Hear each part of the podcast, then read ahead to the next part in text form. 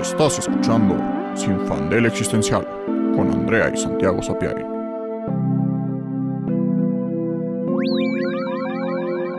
En el episodio de hoy, alguien como tú.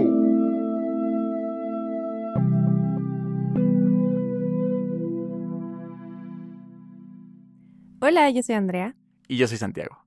Y en el episodio de hoy tenemos a un invitado muy muy especial, profesor, investigador y curioso compulsivo, Porfirio Camarena.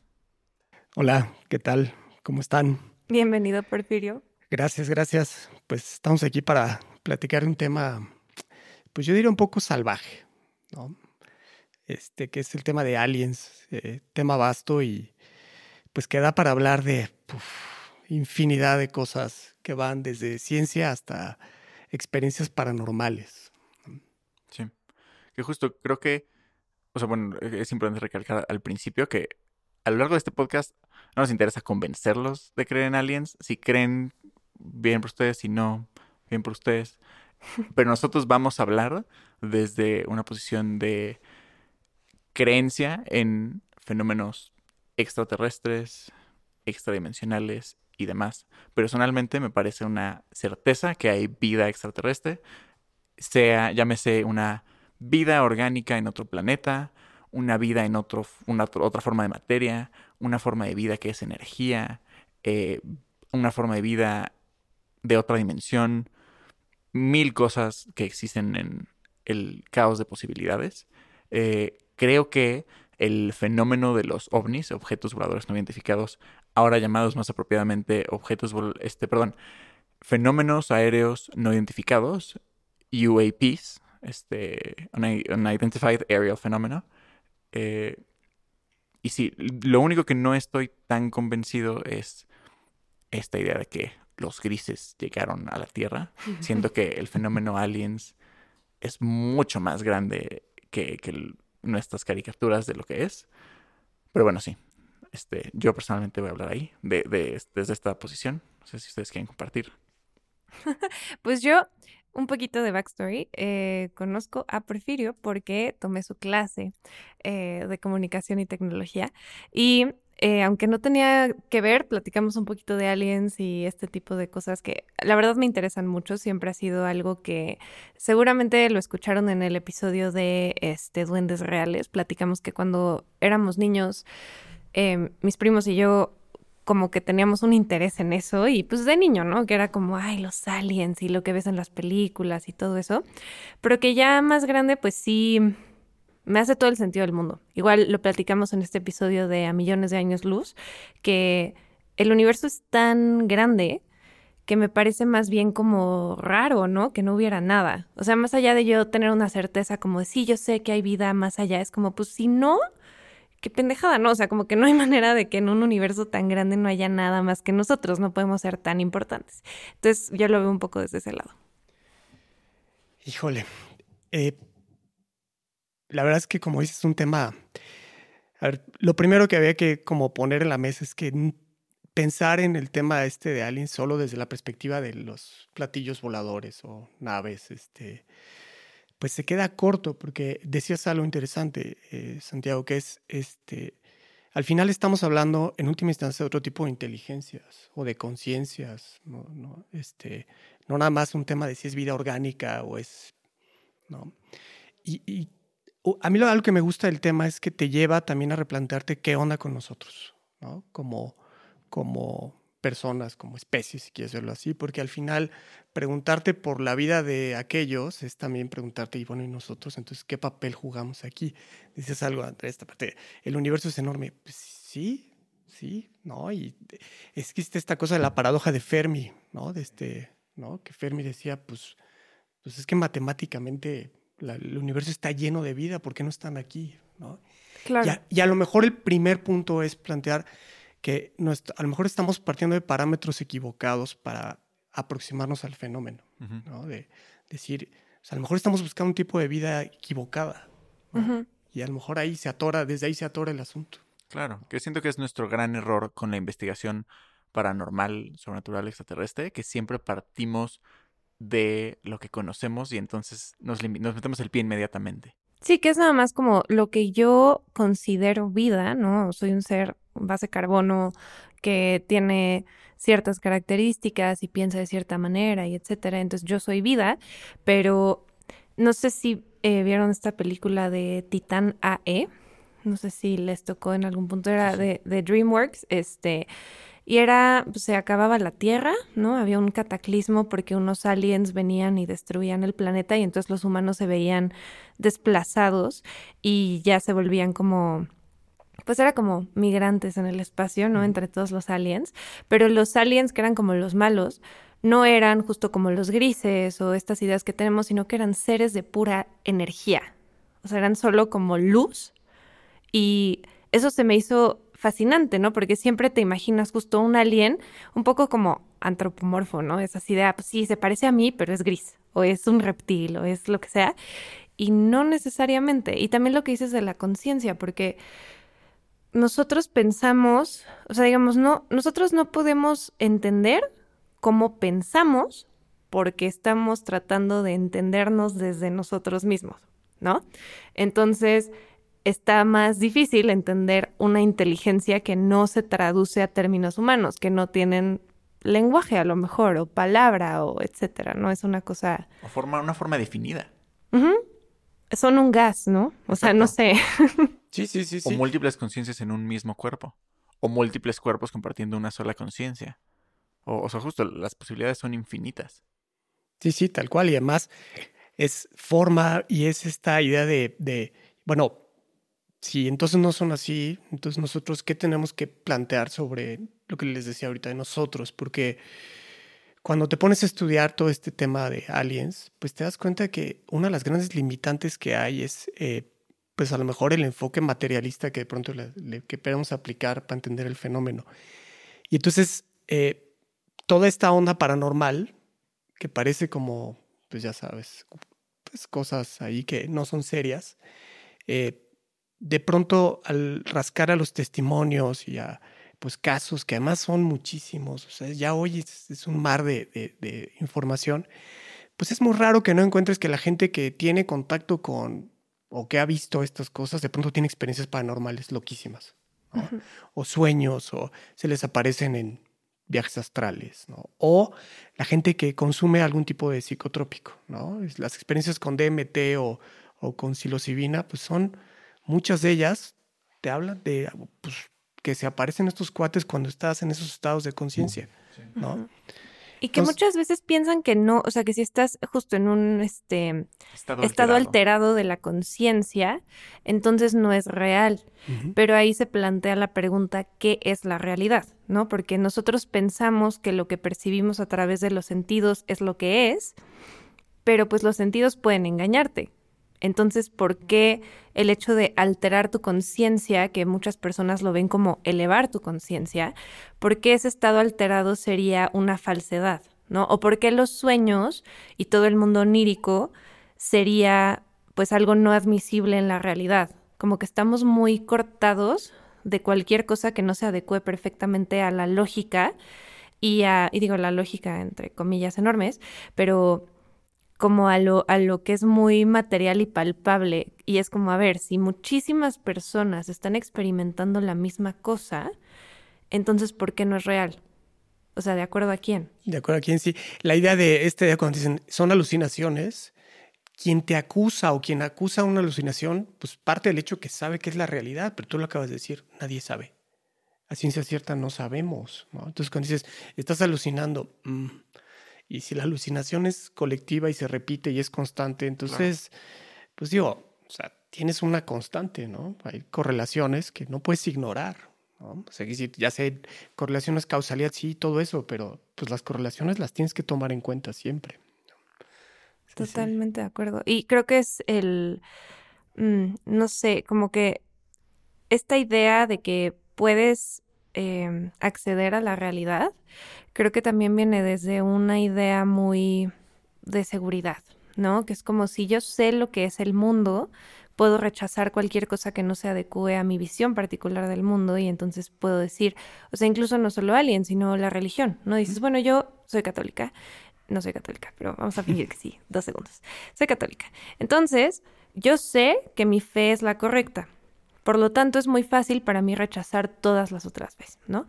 Y puedo ver el mundo a través de esa visión y todo lo demás no existe. Algo que se me hacía fascinante, por ejemplo, tomé una clase de lecturas históricas que hablaba como sobre cómo para nosotros es imposible acceder a la realidad del mundo medieval, ¿no? Porque lo estamos viendo a través de ojos modernos, por más que intentes no hacerlo, es imposible tú entender el mundo como lo entendía alguien en la época medieval. Y creo que es eso, que es tú estás limitado a tu visión, pero es muy difícil aceptarlo, porque si aceptas eso, aceptas que toda tu realidad es subjetiva y que no tienes una conexión directa con lo que tú llamas real. Exacto. Y que ahora que conectas estas ideas, este, justo me viene a la mente un libro que este, leí para tu clase, que este, pues tú ya leíste y, recomendaste, que es American Cosmic, de Diana Walsh Pasulka, donde básicamente ella es una investigadora de estudios religiosos, que haciendo estudios religiosos se encuentra un chorro de experiencias de contactos, eh, experiencias religiosas de, pues justo X santo hablando con Dios, X personaje religioso eh, experimentando la aparición de un ángel y múltiples apariciones sagradas y divinas. Y luego con un colega le enseña como su investigación y un poco estos testimonios que, investiga. Y el colega le dice como, no manches, esto es idéntico a encuentros cercanos del tercer tipo. Y ella le dice como, ay, estás loco de qué estás hablando. ni había visto la película. Y curiosamente esa semana hay una conferencia de UFOs donde ella estaba y dice, bueno, vamos a ver, ¿no? Justo una mente sumamente investigadora y curiosa. Y escuchando este, múltiples testimonios en la conferencia, se da cuenta que hay una correlación evidente entre los testimonios de avistamientos de objetos voladores no identificados o fenómenos aéreos no identificados y experiencias religiosas de contacto con la deidad. Y dice, a ver, al final estas dos personas, o sea, estas dos cadenas de testimonios separados por el tiempo, seguramente estaban experimentando el mismo fenómeno, pero tenían lentes diferentes para decodificarlo, ¿no? Hace este siglos los lentes eran el catolicismo y dices, ah, a huevo, es un ángel, es Dios, es la Virgen. Y hoy en el marco, porque también ella en su conclusión dice, mira, no, no sé qué son los ovnis, no sé si son aliens, de que existe el fenómeno existe, pero la verdad siento que nunca vamos a poder entenderlo bien porque siempre tenemos unos lentes por el cual lo interpretamos. Y dice que la interpretación presente de que son ovnis y de que son, bueno, de que son ovnis en el sentido de que son platillos voladores, tecnología y vida de otros planetas, viene de un marco tecnológico moderno, que son los lentes que tenemos ahorita, pero en tres siglos, ese mismo fenómeno, quién sabe cómo lo vamos a leer. Me recuerda a Interstellar un poquito. ¿Eh? A Interstellar. Me recuerda a esta escena de Anne Hathaway que como que, o sea, e, extiende la mano, para tocar como la otra mano y dice como, wow, estoy haciendo contacto con, con ellos, ¿no? Con los aliens. Y en realidad era, este, no me acuerdo cómo se llamaba él, pero... Sí, sí, sí. Fíjate, ahí hay una, eh, en algunos eh, crónicas estas de contacto extraterrestre, hay quien dice que estos grises somos nosotros del futuro. Porque también está el tema del tiempo, ¿no? Y este, incluso hay todo un rollo ahí de, de, de, quien habla, esto ya es más de las tripas del, del fenómeno de estos programas de hibridación entre seres humanos y extraterrestres, porque en teoría estos grises que no somos nosotros del futuro es una especie que está desapareciendo. Mm. Y entonces, como están en decadencia, su, su ADN ya no puede reproducirse, entonces brincan dimensionalmente y lo que hacen es tratar de salvar su especie con estos programas de hibridación con nosotros. Ah. Historias así que te vas encontrando cuando le rascas al fenómeno. Y aparte que hay gente que jura sobre ello. Hijo. Este, entonces, al final también es esta parte, no solo de los lentes, sino de las propias creencias, que, que, el propio fenómeno también me parece que está generando, ¿no? Este, porque mucho de esto es, este, como comentábamos eh, antes de empezar, los pleiadianos y todas estas cosas que, que escuchas, y tienes estos temas de, pues literal, de experiencias casi místicas, ¿no? De contacto con estos cuates. gente que pues que se ha curado con eh, pues, medicina extraterrestre, ¿no? Sí. Que los pleiadianos es un rollo medio New Age, ¿no? O sea, porque yo, o sea, les voy a contar una cosa bien rara. Creo que no le he contado ni a Santiago ni a nadie, pero sí. sí. Ah, bueno, ok. Cuando tenía como 13, mi mamá me llevó con una señora. Te tengo que preguntar what the fuck, porque ahorita que me acuerdo es como, mamá, ¿qué? una señora que era este terapeuta gestalt, pero también tenía un rollo como medio místico o algo. Yo no la conocía. Me llevo con ella. Eh, primero me hizo algo que era como Reiki, yo creo. No, la verdad, no, no, no sé si lo llamó así en ese momento, pero ahora que ya sé un poco más de eso, creo que era como Reiki, algo así. Estaba como viendo mi energía y no sé qué. Y yo no había hablado una palabra con ella. Y me empezó a decir cosas bien densas, así de quién era y quién era mi familia y quién no sé qué. Y me, me empezó a echar un rollo justo de los pleyadianos. Me empezó a decir, es que tú, que vienes de las siete estrellas y no sé qué, yo de tres años de que, ¿qué? ¿No? Súper sacada de onda. Y no me acuerdo los detalles, pero me acuerdo que me contó eso y obviamente llegué a mi casa y fue como, Google, los pleyadianos, ¿no? Y me fui a un rabbit hole de Wikipedia y empecé como a encontrar, pues, páginas bien raras de gente que daba testimonios de sus encuentros con los pleyadianos, ¿no? Y de que había una señora que decía que su hijo era de un pleyadiano que había bajado y entonces, y que los pleyadianos tenían como esta este, misión en la tierra de cómo elevar a la raza humana porque iba a venir un, pues como, no sé cómo llamarlo, pero un, pues, eh, ¿cómo se llama esta idea medio evangelista de que se va a acabar el mundo? ¿Cataclismo? Sí, sí, sí, estos apocalípticos ahí, que viene el Mesías o el anticristo y todo ese algo así, pero no religioso, sino como un rollo de, de, cambio de energía y que entonces los pleyadianos venían aquí como a intentar elevar nuestra vibración para que no nos muriéramos en ese cambio de energía y pudiéramos trascender y no sé qué. Y digo, ya lo dejé, o sea, me acuerdo que me fui por ese rabbit hole y yo como, bueno, si la señora dice que soy eso, pues ok, pero obvio, ¿no? Gracias por la, por la, por el diagnóstico. Este, pero sí o sea, sí hay un montón de testimonios de personas que súper seriamente como que han dedicado su vida a eso. Y también digo, creo que hay una línea que es muy difícil de pintar, ¿no? Entre un interés en estas cosas y que, y que a lo mejor has vivido una experiencia y que la quieres compartir, y gente que toda su vida absolutamente ya la dedican a eso y que se vuelven este estereotipo como del este conspiranoico que está con su tinfoil hat, así como de los aliens, no, no sé qué, no. Sí, fíjate, esto que decías, eh, creo que una de las broncas que tiene acercarte al fenómeno es este, pues la mala prensa que de pronto tiene el New Age en algunos sectores, sobre todo pues más científicos, ¿no? Entonces, porque pues sí es cierto que el New Age está plagado de, la cosa extraterrestre, ¿no? Ahora, si te acercas con una perspectiva menos, pues cuál será, sin ánimo de juzgar, eh, hay, un cuate que se llama Mitch Horowitz. Yo leía un texto de él hace poquito. Él salió en defensa del New Age. Él es muy defensor de estas cosas. Él decía, el New Age es un tipo de espiritualidad terapéutica. ¿no? Dice, porque hay muchísima gente que se cura con estas cosas. Claro. ¿No?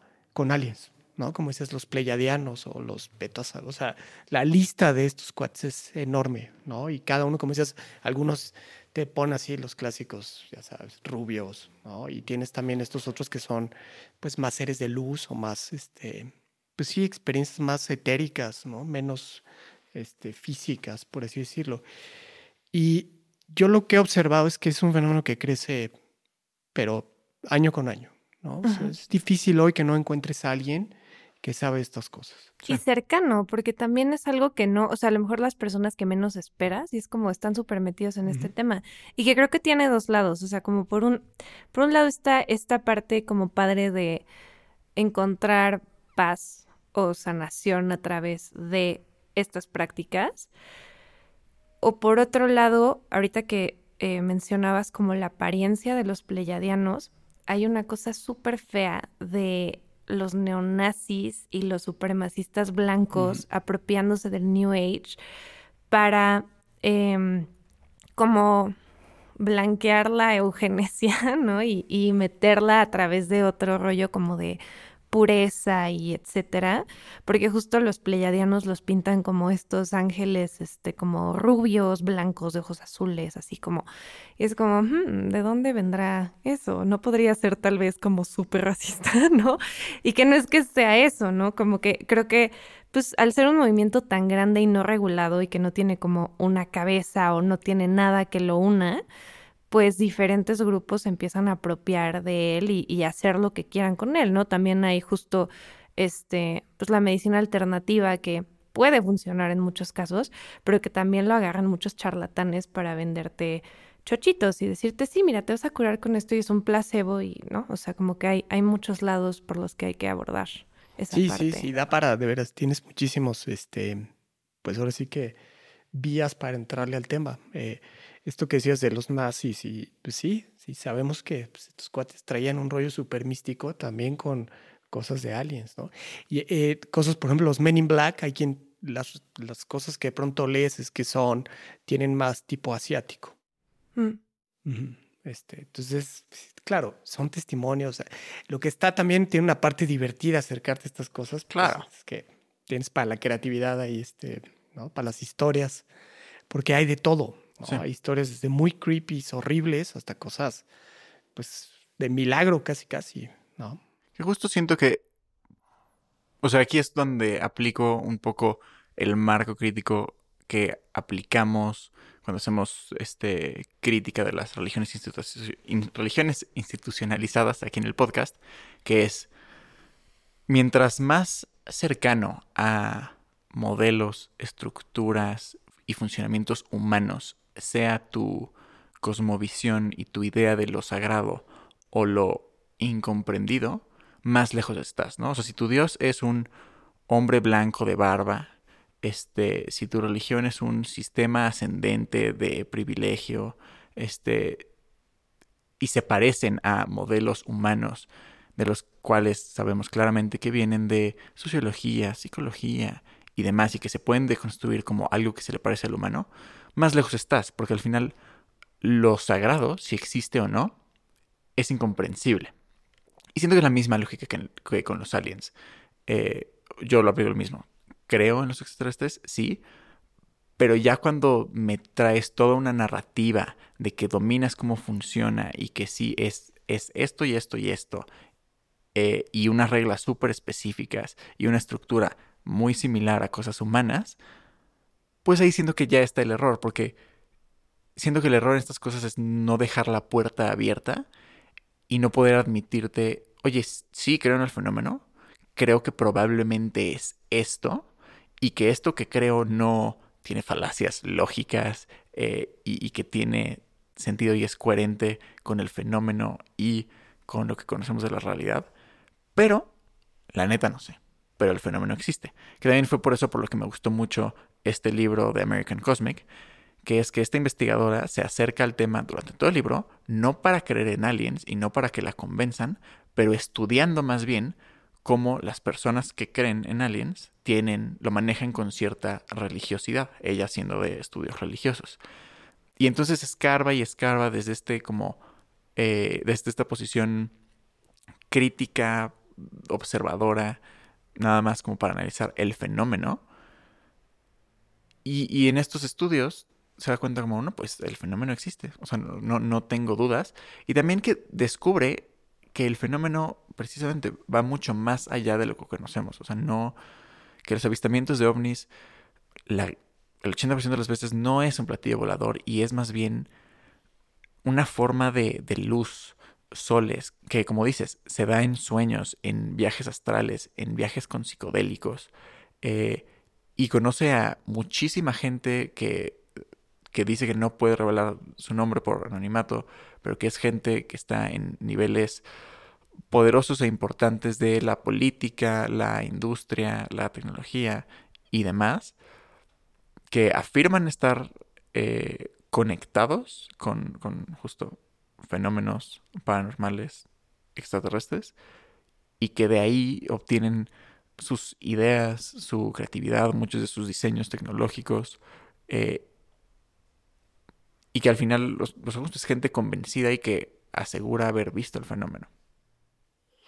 Sí, fíjate, a lo mejor ahí el, el- no sé, cuando yo escucho, porque ese libro de American Cosmic, a mí de pronto lo que me, me pues ya haces el foquito que se te prende, es como también de pronto eh, la parte de la ciencia mainstream nos limita a explorar el fenómeno Claro. porque al final es esta parte de, pues sí entiendo que si tu carrera académica está en riesgo, pues sí, ¿no? Pero bueno, para los que no estamos tampoco ahí, de pronto te das cuenta que incluso nosotros mismos nos limitamos. Y la verdad es que es un fenómeno que está ahí, o sea, no, no es muy difícil aventarte a explorar estas cosas. Les comentaba el caso de este amigo Greer que trae todo el rollo del, del CE5, le dice, ¿no? que es contactos extraterrestres del quinto tipo, que es básicamente el contacto iniciado por los humanos, ¿no? Para hablar con estos cuates, ¿no? Porque su idea es, vamos a hablar con los que están piloteando estas naves, los que están viniendo aquí o los que viven en X planeta, ¿no? O en X dimensión. Eh, el yo como he observado el fenómeno es que está mudando ya hacia esta parte de experiencia, más que de confirmación y evidencia y estas cosas, que ahí está todavía, que no va a desaparecer, que la presión cada vez es más fuerte para eso, pero ya como esta parte más de, y, y yo quiero saber qué onda, ¿no? Desde mi casa, yo como persona que no está metido en ciencia, pero quiero saber qué onda, ¿no? Quiero experimentar no solamente el tema de si me voy a subir a la nave, sino quiénes son estos cuates, ¿no? Y ahí es donde empieza ya, pues ahora sí que se abre la caja de Pandora, ¿no? Porque lo que decías, ya con cada quien pone sus interpretaciones, esto se abre a todo tipo de cosas, que puede ser desde cosas muy bonitas hasta la charlatanería más brutal, ¿no? Ahora, yo sí creo que de todas formas, socialmente tenemos que pasar por ahí, Sí. porque el no hacerlo no nos permite madurar tampoco estas experiencias. Y entonces no nos permite distinguirlas. Es como los sueños. Mientras sigamos pensando que los sueños son solo sueños, nunca vamos a distinguir los diferentes tipos de sueños que tenemos. Porque todos sabemos que hay sueños diferentes, ¿no? O hay gente que confunde un viaje astral con un sueño, ¿no? Y es, no, no, si, si cachas la diferencia, entiendes que además hay otras posibilidades de conocimiento de nosotros mismos ahí. sí. Y de experiencia humana. Exacto. O sea, que no estamos limitados a nuestra existencia material, y física, pero que hay algo más, que justo es lo que hemos dicho en nuestros episodios que hablamos de los sueños, que llevamos dos, que, que el problema o la gran frustración que tenemos de los sueños es que al final no importa qué tan intensa sea tu experiencia, en el momento que te despiertes siempre puedes decir, ah, fue un sueño y no pasa nada. O igual de eh, eh, viajes con psicotrópicos, como, ah, fue nada más un, un viaje. Sí, sí, incluso ver ovnis. ¿eh? No, bueno, no, estaba, no sé, alucinando. Sí. O sea, se Sí, no. inventan mil cosas Y yo para... sí vi una cosa brutal, o sea, que no era un, no era un ovni, pero era algo. O sea, una vez me acuerdo que estaba en la playa y estaba viendo la luna, porque era luna llena. Y estaba ahí sentada súper a gusto y de repente empecé a ver como una esfera, como si fuera una segunda luna, que empezó a orbitar alrededor de la luna. Pero estaba, o sea, era, era una cosa muy grande porque la podía ver, ¿no? O sea, si estaba, digamos, eh, verdaderamente en órbita de la luna, pues era enorme, ¿no? Y si no, era algo que de alguna manera podía orbitar perfectamente alrededor de ella. Y luego aparecieron como otras tres y seguían haciendo eso. Y digo, no, nunca pude, no tuve como e- evidencia de eso porque tenía como 13 años, pero sí son cosas que me quedé así de, bueno, o sea, eso no sé qué fue, pero lo vi, ¿no? Y que no solo porque no lo pueda comprobar y que no tenga una explicación significa que no existe, porque muchas veces es eso, que ves cosas, experimentas cosas y sabes que sí, pero tu mente dice, no, no, no, eso que viviste a la basura, olvídalo, no pasó porque no tienes un nombre, una explicación, lo que sea. Y es lo mismo con cosas incluso más pequeñas, o sea, como, no sé, algo que a mí me causa mucho conflicto es que no hay palabras para todas las cosas que existen. Entonces, sientes algo, no sabes qué es, como no tiene nombre, es como si nunca lo hubiera sentido. O ves algo y no sabes qué es y como no y como que vas descartando cosas, o sea, como que también estamos acostumbrados a pensar de una manera tan lógica que la Limitados por nuestra lingüística. Ajá, o sea que, que esta idea como la teoría de Sapir-Whorf que ya pues está, no es que sea aceptada, ¿no? Porque era demasiado extrema, pero sí este rollo de, ok, tu lenguaje sí limita lo que, lo que ves y lo que percibes y lo que puedes comunicar.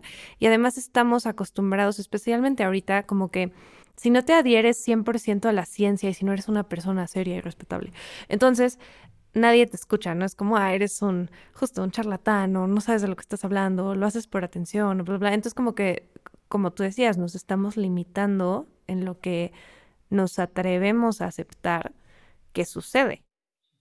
Sí, sí, tal cual. Incluso hay eh, algunos, yo he visto algunos cuates que incluso abiertamente lo dicen. Yo evito la academia porque la academia me va a amarrar las manos para investigar estas cosas, ¿no? Y ahí es donde tienes estas limitantes que decías. Para lo paranormal no tenemos ni siquiera el lenguaje adecuado. Exacto. Entonces es un problema incluso contar tu propia experiencia, ¿no? Y ahí de pronto a lo mejor lo que tenemos que aprender es a quitarle también a lo mejor algo de peso al, al lenguaje como única forma de entendernos, ¿no? Porque eh, cuando vives estas cosas, pues, pues no hay palabras. La verdad es que no las hay. O sea, intentas, pero pues no, no, no las hay, ¿no? Cuando ves estas cosas o tienes un viaje con algún, con alguna sustancia de estas, este, pues cualquiera te lo dice, es que no te lo puedo escribir. Claro. O sea, es demasiado grande, demasiado vasto.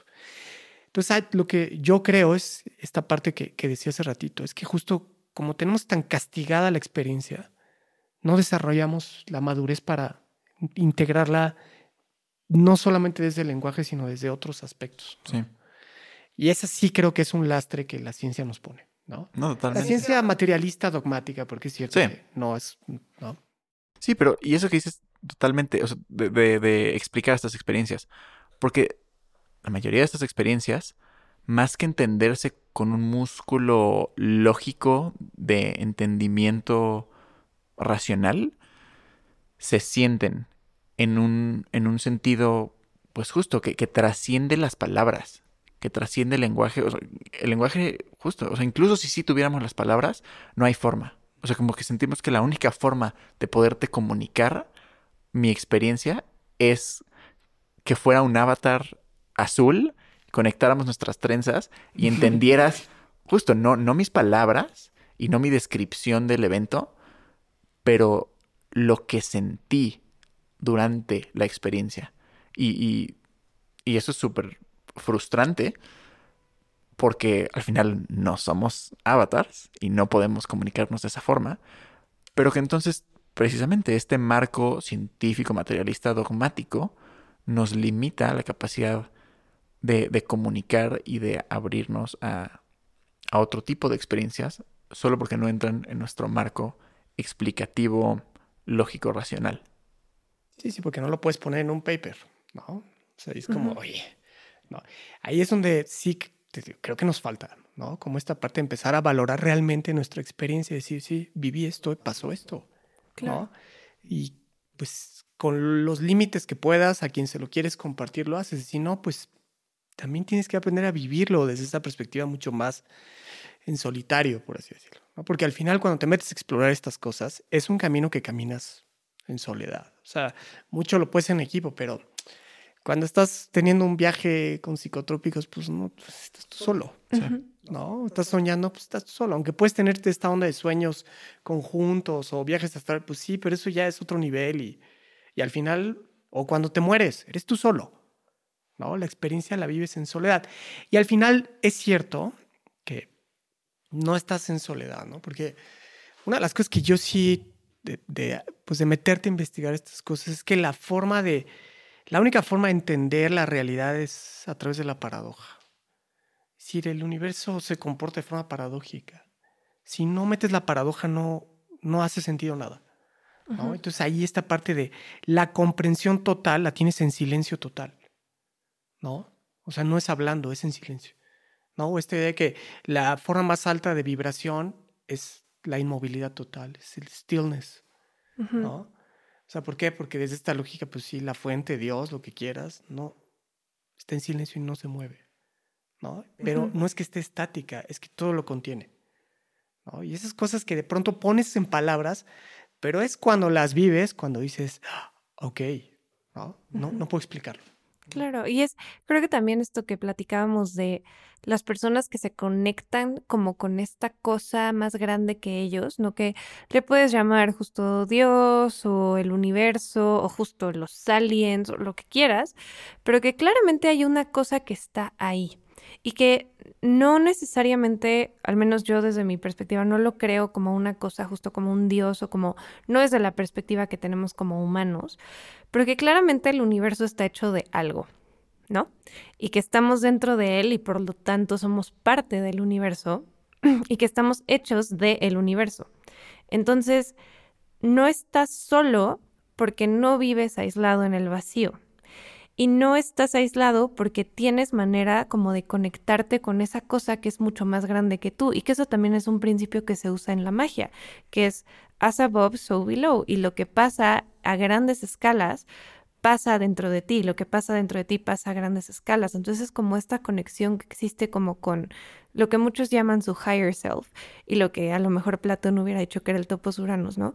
Pero eh, hay, hay maneras de conectarte con eso y que creo que te ayudan un poco a navegar la vida de una manera más holística, ¿no? Que no es solo yo soy un ser separado del universo y yo soy, em, a lo mejor esta visión como muy antropocéntrica de no, yo soy el humano que vengo aquí a imponer y yo soy el centro del universo. Y es como, no, te das cuenta que eres insignificante, pero precisamente porque sabes que eres insignificante, puedes comprender todo lo que está más allá de ti entonces no eres tan insignificante. Esa es la paradoja, tío. O sea, cuando le pones la paradoja a las cosas, te das cuenta, pues sí, o sea, no, no es ni, ni todo esto ni todo esto, porque es todo al mismo tiempo, así como la película esta de, de todo en todas partes, ¿no? Tienes esta parte de, es que todo existe, ¿no? Eh, esta parte de todo existe en un mismo momento, pero no pasa en un mismo momento, ¿no? Y dicen, ¿cómo? Pues así, ¿no? Porque nosotros tenemos esta idea del tiempo y cómo lo ponemos de esta lógica secuencial, pero cuando estás en otros estados te das cuenta que pues, eso no tiene mucho sentido. O sea, hacer tu calendario para estas cosas, pues no, no funciona así. Y aquí sí, pues el límite lo hemos puesto nosotros en nuestros propios condicionamientos, ¿no? Sí. Este, culturales. Porque al final, eh, este concepto que platicaban de, de la soledad y que nos sentimos justo por un lado, el lado eh, antropocéntrico de decir, ah, no, yo existo como separado del universo, pero estoy aquí mientras. Sino que también viene, y, y, hablando de que el camino lo recorre solo porque al final hay experiencias que no puedes compartir, viene de que al final lo único que puedes experimentar es la soledad, ¿no? O sea, conectando con esta idea de avatar. Te puedo explicar cosas que yo vea, cosas que yo piense, pero al final yo no sé qué es ser Porfirio, yo no sé qué es ser Andrea, y no puedo. Es, es absolutamente imposible. Lo único que puedo experimentar es mi propia individualidad. Entonces, ¿cómo no me voy a sentir separado del universo si, si lo veo pero no puedo serlo? Pero también, si existe entonces esta, esta hambre, necesidad, o incluso hasta nostalgia por serlo todo, pues ¿de dónde viene eso? ¿Por, qué tenemos como este impulso y sentimiento tan fuerte de regresar al todo?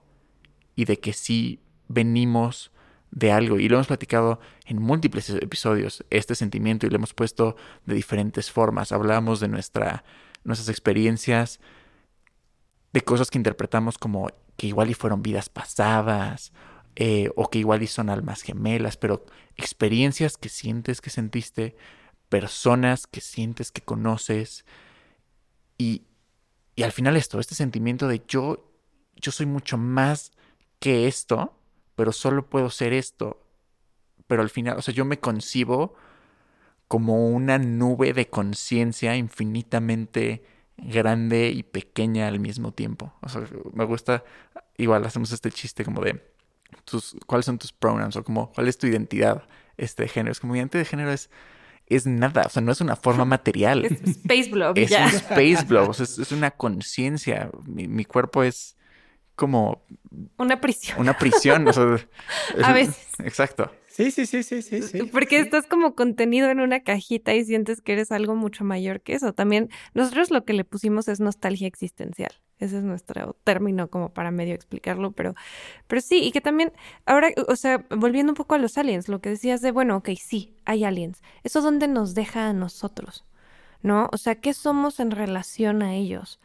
Porque, o sea, hay como muchas teorías de, no, pues somos, este, los descendientes, ¿no? O sea, esta idea, justo me acuerdo de los pleiadianos, que era como, no, es que se mezclaron con nosotros y entonces ese es el salto que no encuentran el eslabón perdido y bla, bla, bla, ¿no?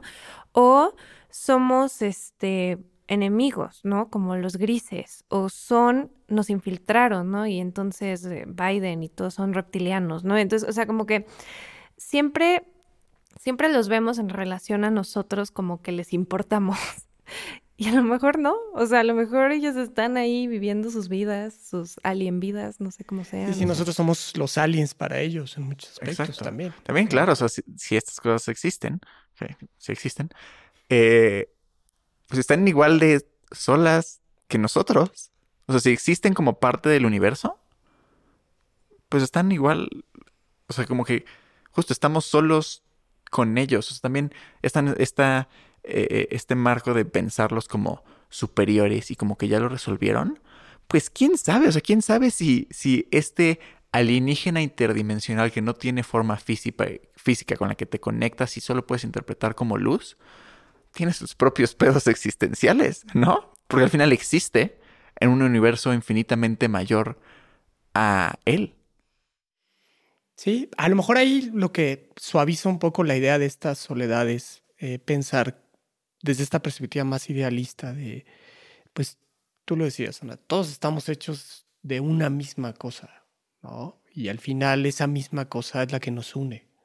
Y esta nostalgia que tenemos por regresar a eso es esa cosa, que muchos dicen que es Dios, el nombre que le quieras poner, al final de manera intuitiva tenemos este como, este jalón hacia regresar, ¿no? Hacia la...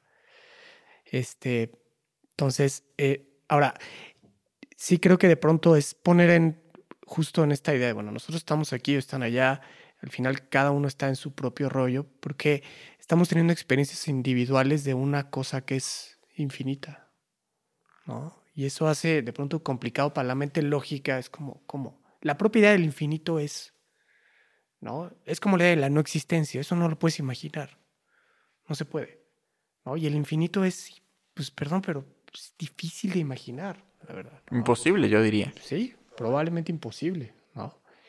Este, entonces, pero en esa misma lógica es como, a lo mejor la trampa, que aquí sí es lo que ha hecho la religión, es separarnos de estos aspectos, ¿no? De poner esta idea del Dios afuera de nosotros, ¿no? Y es que el problema son las palabras, porque ya la sola idea de Dios ya te mete, ¿no? Te abre una caja de Pandora también. Pero si la cambias y la, la metes, a lo mejor cambias la palabra Dios por vida o conciencia, pues a lo mejor entonces ya empiezas a compartir otras cosas, ¿no? A lo mejor bajas la guardia un poco, ¿no? Y pues a lo mejor no estoy tan solo, porque realmente es que no estamos solos, ¿no? O sea, la experiencia de soledad, pues sí, la tenemos, pero es como esta idea de la ilusión, ¿no? El otro día tenía una discusión, me decían, es que todo esto es una ilusión, ¿no? Que está muy de moda la idea de... Y yo le decía, puede ser, pero lo que es real es la experiencia de la ilusión. ¿No? De esa no te zafas. Sí, al final lo que importa en tu vida es lo que experimentas. Si es real o no, realmente es irrelevante. Exacto. Es tan real la Matrix que el mundo fuera de la Matrix, porque tú los experimentas como reales. Que justo me gusta una cita de Dune que dice, Whether a thought is spoken or not, it exists and it is real. Y es eso, es otra vez como negar el mundo de las ideas y negar todo lo que experimentamos fuera de la materia, no quiere decir que no exista y que tenga un peso y una importancia en la realidad.